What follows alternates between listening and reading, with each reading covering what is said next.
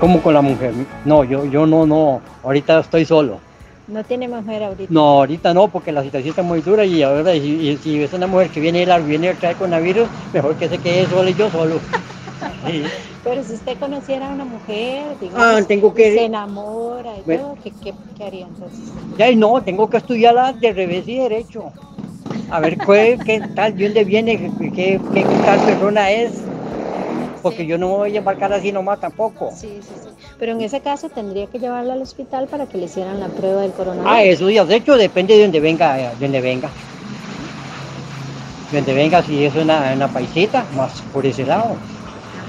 Pero si viene ahí de, de, digamos, como ahí de, la provincia de San José. Sí, de San José. Que, yo me voy para San José y ya la vi, vi una muchacha por ahí o lo que sea, y entonces ya, ya me cayó bien, ya hablo una, una hago una amistad con ella y entonces esa amistad que hago yo con ella, entonces ya me, nosotros me decido decir, ya, ¿y por qué usted no se va a vivir conmigo? Yo vivo solo, pero yo tengo que estudiarla de revés y como es el dicho, de revés y derecho.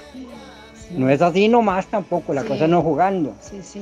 Pero en este momento, digamos, hacen solo las pruebas a la gente que tiene síntomas. Si ella no tuviera síntomas, usted no la lleva a hacer pruebas. Ah, no la llevaría, pero yo estoy desconfiado. No arriesgo, mejor no. No le dan ni un beso. Ah, no, tampoco, jamás. y si ella quiere y se pone así como ganosa. No, porque entonces me, está tratando de ganarme la, la, experiencia a mí. Entonces, pero no, porque ya yo soy muy corrido en esas cosas. cierto, ¿no? Eh, sí, que es cierto. uno, porque, porque uno ve una muchacha muy bonita y a veces no, no, yo nunca uno nunca puede, debe hablar de las mujeres porque uno nació una mujer, uno no, nació del aire, como se ha dicho. Pero no tampoco, porque por bonita que se vea tampoco, no hay que regar. No esperaba que una pandemia me prohibiera ya volverte a ver. No esperaba que una pandemia, solo espero volverte a ver. Para mí ha sido un poco complicado porque soy una persona que no tiene una pareja estable que cuando empezó el COVID estaba empezando a conocer a algunas personas y abriendo la posibilidad de tener una relación. Dado al COVID, se da la situación de que uno ya no puede salir, no puedes compartir, no puedes conocer eh, más a las personas, em, no hay ese contacto y tenés que tomar la, tengo que tomar la decisión por seguridad, por mi familia, por eh, todo lo que está pasando, a cerrar esas posibilidades, porque eh, no es lo mismo tener una, una persona fija a conocer a algunas personas, pero vos no estás segura realmente cuál es el convivio de ellas. Tampoco puedes confiar porque cualquier persona te puede decir, no, yo estoy en cuarentena o yo estoy en mi casa, pero realmente no tener la confianza para decir, sí, es real y puedo este, estar con esa persona con más cercanía. Entonces, de mi parte, yo tomé la decisión, como decimos aquí en Tiquicia, cerrar el chinamo. Pero por supuesto que esto ha sido algo bastante duro porque eh, realmente cuando, nosotros, cuando el ser humano es activo sexualmente, la sexualidad es una necesidad, o sea, no es algo de, de antojadizo, sino que el cuerpo lo necesita, el alma lo necesita. Y en mi caso yo soy una persona que a mí me encanta el contacto, a mí me encantan las sensaciones, me encanta el sentir, me encanta el vivir esa cercanía, me fascina un beso, de esos besos que te apasionan, que vos decís, wow, me llevó al infinito y más allá. Y cerrar todo ese, todo ese episodio para mí ha sido muy duro. Em, volverte a reencontrar con el reencontrarse con uno mismo, ¿verdad? Este, volver a explorar tu cuerpo, pero no es lo mismo. Cuando, es, cuando las personas son como yo, que necesitamos el contacto, nunca es lo mismo. ¿Puedo hablar? Bueno, digámosle, aquí, aquí donde estamos nosotros ahorita, ahorita, eh, no existe. Aquí en la montaña no existe. No. ¿Cómo puede un virus que está en todo el planeta no existir aquí en la montaña?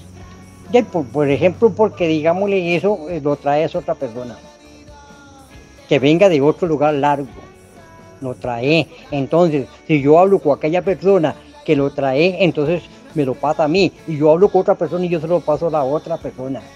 pero porque digamos que esté instalado aquí, no está, no está. Aquí donde vivimos no está. Aquí no está, aquí no, porque eso es que viene de afuera, digamos. No es que está aquí, no está, porque ya se sabe que se fue en la China y vinieron, viajaron extranjeros o algún gringo, alguna persona ahí o así, o un panameño para acá, entonces ellos lo trajeron, vino y, y, se lo pasó a otra persona. entonces eso, eso es como, ¿cómo decirle yo? Como una colección, digamos, como coleccionar uno cosas. Eso, el virus es así, yo lo entiendo así, porque ya hay, a mí, bueno, digámosle yo, aquí me dicen que alcohol y esto, yo no uso esas cosas. No, no utiliza alcohol no, para las no, manos. No, no, porque yo, donde yo trabajo, en Potrín no hay agua, no hay nada, yo no voy a andar alcohol para andarlo ahí, por andarlo. ¿En qué trabaja usted? En el campo, en el campo. Así, con, con animales. No, ah, no, eso sí, no. Solo sembrando. Sembrando, sí, y así, nada más. Y digámosle, luego digámosle, y así. Y no uso ni agua donde ando. Ni usa mascarilla, por supuesto. Ni uso mascarilla, ni, ni para, para cosas que tengo que hacer algo de, de atomizos, no hago eso, nada de mascarilla, yo no uso nada. No esperaba que en una pandemia, solo espero volverte a ver. Sin máscaras. La expansión mundial del SARS-CoV-2 o COVID-19 ha provocado cambios económicos y políticos enormes y también ha generado cambios radicales en nuestra vida íntima. El amor, el sexo, la sexualidad en general han sido víctimas directas de esta pandemia. Y aunque Efraín y mucha otra gente se rehúse a utilizarlos, el alcohol viene siendo como un espermicida y la careta y las mascarillas como un condón. Sí, Cintia, tenés toda la razón cuando haces esa relación entre el cuidado de la salud física en general ahora en tiempos de la pandemia, al usar la mascarilla, la careta, limpiarnos las manos, ¿verdad? Que empezamos a crear una nueva cultura de autocuidado que la habíamos dejado un poco olvidada, ¿verdad? Y haces esa relación con la importancia de el cuidado también que tenemos que tener con la salud sexual y la salud reproductiva, en especial con la salud sexual, que eh, nos implica igualmente una disciplina y una noción de autocuidado muy importante. Entonces, cuando estamos en medio de esta pandemia y nos damos cuenta de cómo estamos construyendo una nueva educación en salud, para el autocuidado, también tenemos que pensar qué está pasando con nuestra educación para el autocuidado de la salud sexual. Igualmente como me importa cuidar mi salud física y mi integridad física para no infectarnos del COVID-19, porque queremos cuidar nuestra vida, es decir, queremos conservar la vida, vivir con salud, no es solo no morir por COVID, es todo lo que implican las secuelas que puede llegar a estados más serios generados por la enfermedad. Entonces, cuando pensamos en que yo en este momento he asumido decisiones importantísimas, incluso de dejar de ver seres queridos, de dejar de abrazar, de besar, dejar de ver personas, dejar de incluso tener rutinas que nos daban sentido al vivir, como ir en forma presencial a eventos o lugares, y que eso lo hemos asumido porque hemos puesto en primer lugar nuestra vida. También tenemos que pensar qué ha pasado cuando pensamos en cuidar la salud sexual y nuestra salud reproductiva. ¿Qué seguimiento le estamos dando al uso de los anticonceptivos? Si no los estamos dejando la prevención de los cánceres, ¿verdad?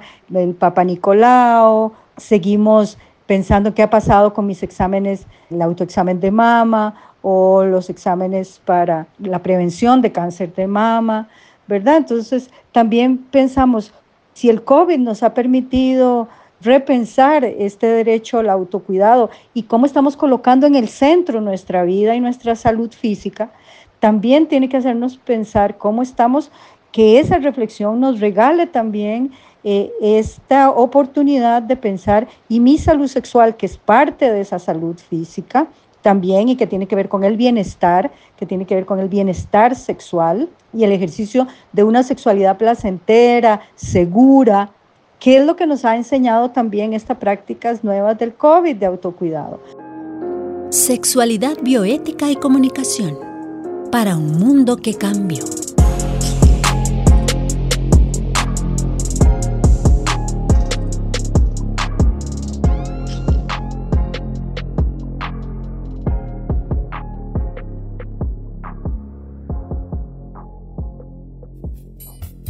Sexo, pandemia, pareja, COVID, sin pareja, virus, muerte, pandemia, confinamiento, con pareja, sin pareja, sexo, conmigo, sexo, no puedo con otros, pandemia, pandemia y sexo, sin pareja. Creo que es un gran momento para aprender sobre mi propia sexualidad y sobre mi placer.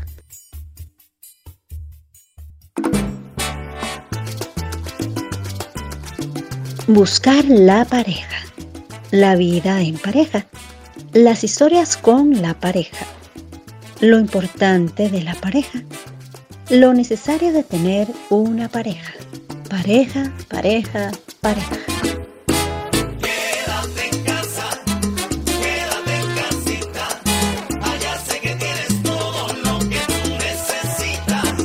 Pero es que hay gente que dice que necesita pareja y no la tiene en la casita.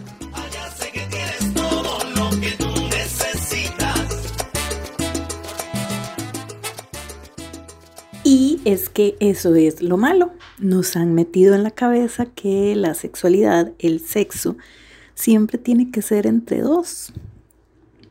Y ojalá hombre y mujer. Nunca, Nunca nos enseñan que el sexo y la sexualidad empieza por una, en mi cuerpo, con el cuerpo que tengo, con las sensaciones que tengo, con las ganas que tengo. Y en esta época de cuarentena, en esta época de pandemia, donde debemos estar encerradas, donde debemos estar alejadas, donde debemos mantener distancia y para rematar no tenemos pareja, ¿qué hacer? Pues disfrutarnos, disfrutarnos desde lo más sencillo hasta lo más excitante. Desde lo más sencillo, encontrar cosas que realmente me parezcan placenteras, que me hagan sentir rico, que me hagan sonreír, un olor, bañarme con cierto aroma, em, acariciarme de cierta forma, escuchar una música que me hace sentir sensual, hermosa y otros elementos más poderosos para disfrutar, aprender a tocarme y saber qué es lo que me gusta, cómo me gusta, por dónde me gusta. Porque esto, si lo llego a entender, si lo llego a hacer en mi propio cuerpo, pues luego va a ser más fácil poder explicárselo a mi pareja y así disfrutar muchísimo más la sexualidad. Así que creo que este tiempo de pandemia es un gran momento para conocerme más, para conocernos más como mujeres, para aprender a darnos placer a nosotras mismas, para después poder decir que sí y que no, y así poder disfrutar más. Ciertamente la PEI hay muchas mujeres que están canalizando esta energía sexual a través del autorotismo, que se han encontrado consigo mismas, que están disfrutando de sus propios cuerpos, que están volando con su mente, sus fantasías y sus propios placeres, así como muchos hombres también, desde luego. Y efectivamente es una forma maravillosa de reencuentro conmigo misma, de volar, de sentirme y conocerme, pero hay gente que definitivamente no, hay gente que piensa que eso es como bailar sola.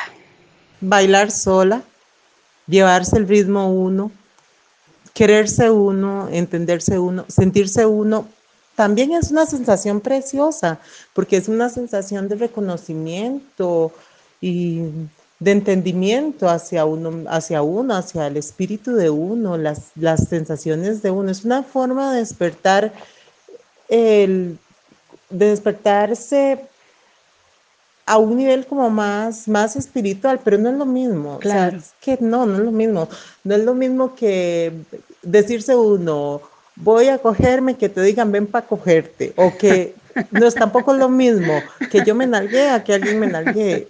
O sea, jamás las sensaciones son diferentes. Ese es el contacto Claro. que al menos yo tanto extraño. Hay personas que pueden llevar su vida como en una fiesta rave y disfrutan mucho bailar solas, pero hay otras que definitivamente no. Estas prefieren seguir bailando salsa.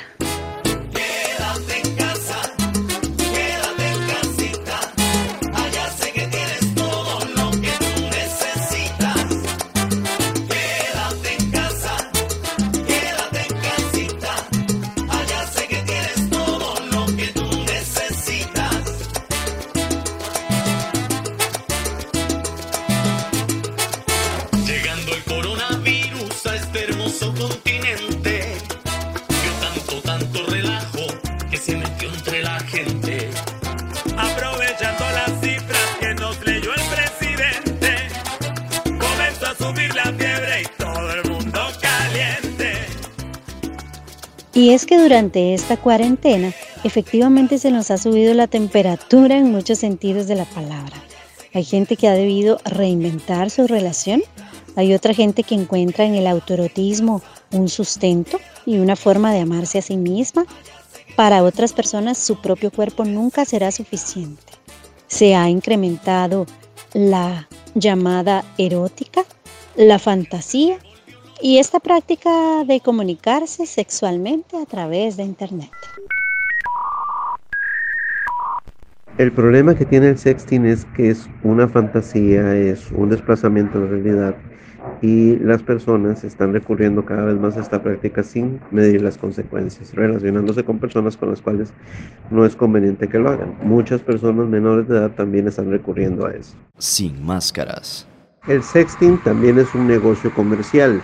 Hay canales como Chaturbate y Omegle que eh, contactan personas, a veces anónimos, para eh, tener re- relaciones virtuales por medio de internet, en la cual cada una de las partes realiza conductas sexuales para que la otra persona las vea. Desafortunadamente, eh, la falta de controles ha permitido que estos medios se utilicen para la comunicación entre adultos y menores, por lo cual se encuentra bajo investigación de las autoridades policiales de muchos países. También cabe recordar que el artículo 167 bis del Código Penal sanciona con penas de 1 a 3 años de prisión a quien establezca comunicaciones de contenido sexual erótico con imágenes, videos, textos o audios, o que no los tenga, con personas menores de 15 años o incapaces, o aquella persona que se haga eh, pues, pasar por otra persona para obtener precisamente ese tipo de comunicaciones, que es el problema del sexting, que muchas personas se, se consiguen una identidad falsa electrónica para pedirle a personas menores de edad que les manden videos, les manden imágenes y luego incluso les amenazan si no lo hacen o si no siguen haciéndolo. Bueno, y al final de todo esto hay gente que simplemente optó por la represión. Ah, no, yo no. Reprimirme para evitar esas sensaciones, no. O sea, es muy obvio que lo que no se usa se atrofia. Entonces, estas sensaciones yo las amo, me encantan, me fascina sentirlas, me fascina sentir esa ansiedad, esa necesidad, esa, esa excitación. Así que yo no me reprimo, o sea, para mí una tarde lluviosa me, me excita una canción, depende, puede que me excite, una sensación, una brisa, eh, un pensamiento, un recuerdo. Y la verdad no, yo no los reprimo, yo creo que eso lo hace a uno sentir vivo y, y te hace sentir pleno también. Inclusive te despierta esa sensación de, de satisfacción como ser humano, te hace sentir atractiva, bonita, te despierta la sensualidad, te hace sentir sensaciones que que no se sienten normalmente. Entonces yo vieras que no, yo reprimirme, no, para nada. Es algo que me encanta sentir, es algo que me hace sentir como viva, es algo que te da esa picardía, que andas así, vas al, al supermercado y, y te hace disparar esas hormonas y vos sentís donde alguien se activa porque lo sienten, te huelen. Y a mí me encanta esa sensación, entonces yo no, deprimirme, no, no, no, no. A mí me encanta sentir esa sensación. Claro, claro. Por supuesto que son sensaciones gloriosas y que disfrutamos la mayoría de las personas en el planeta. La represión es algo que no quisiéramos recomendar, aunque hemos de reconocer que es una decisión personal. Pero sí es importante que busquemos formas creativas de canalizar esa energía sexual sin dañar a nadie, desde luego. Y volviendo atrás, me parece a mí que las caretas y las mascarillas hoy día son parecidas a los famosos condones que siempre hemos recomendado. Yo creo que definitivamente tenemos que tomarlo como una lección de vida para retomar el autocuidado en general. ¿Qué sentido tiene el autocuidado en nuestra vida? Pero además el otro sentido, que es el, el sentido nuevo del cuidado mutuo, que igualmente nos ha dado una gran lección el COVID y nos vuelve a recordar el sentido del cuidado mutuo dentro de la sexualidad, para el ejercicio de una sexualidad solidaria, empática, una sexualidad segura, donde las personas que participemos conservemos nuestra integridad personal, emocional y por supuesto física también, ¿verdad? Entonces yo creo que nos da grandes oportunidades para repensar cómo estamos valorando y asumiendo el compromiso con una sexualidad segura y una sexualidad saludable, una sexualidad que nos va a permitir vivirla desde el bienestar, desde el bien vivir y desde el placer desde un placer que nos conserve la vida y conserve nuestra integridad sexual. Entonces yo creo que son momentos y oportunidades para repensar realmente el sentido, entonces, repito, del cuidado mutuo y del autocuidado, tanto físico, tiempos COVID, como también en este momento, cómo estamos acercándonos y cuidando nuestra salud sexual y reproductiva y la salud sexual y reproductiva de las personas que nos rodean o con las que compartimos este valor tan importante del ejercicio de una sexualidad saludable.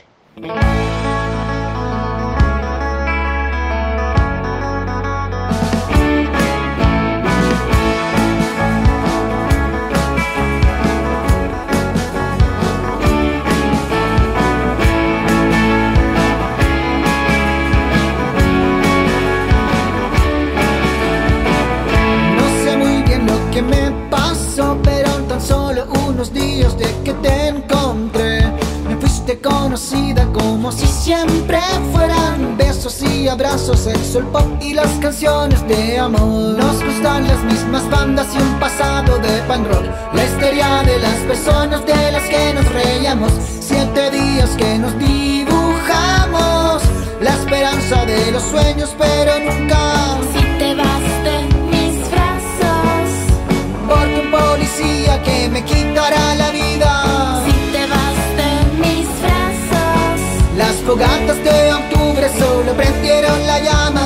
Amor. No esperaba que una pandemia me prohibiera ya volverte a ver.